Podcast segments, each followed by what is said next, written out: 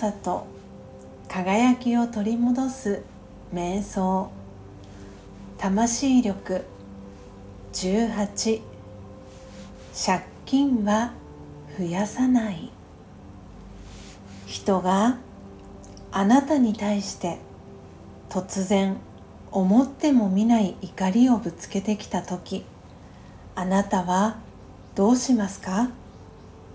なんだあの態度は。あの人はおかしいと否定的に反応しますか？それともひどく落ち込みますか？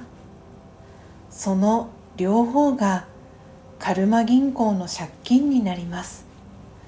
まず理解しましょう。これは過去の借金を返済するまたとないチャンスです。借金は増やさない。そう心でつぶやきましょう。私には寛容の力がある。と考えてみます。少なくとも悪い気持ちは持ちません。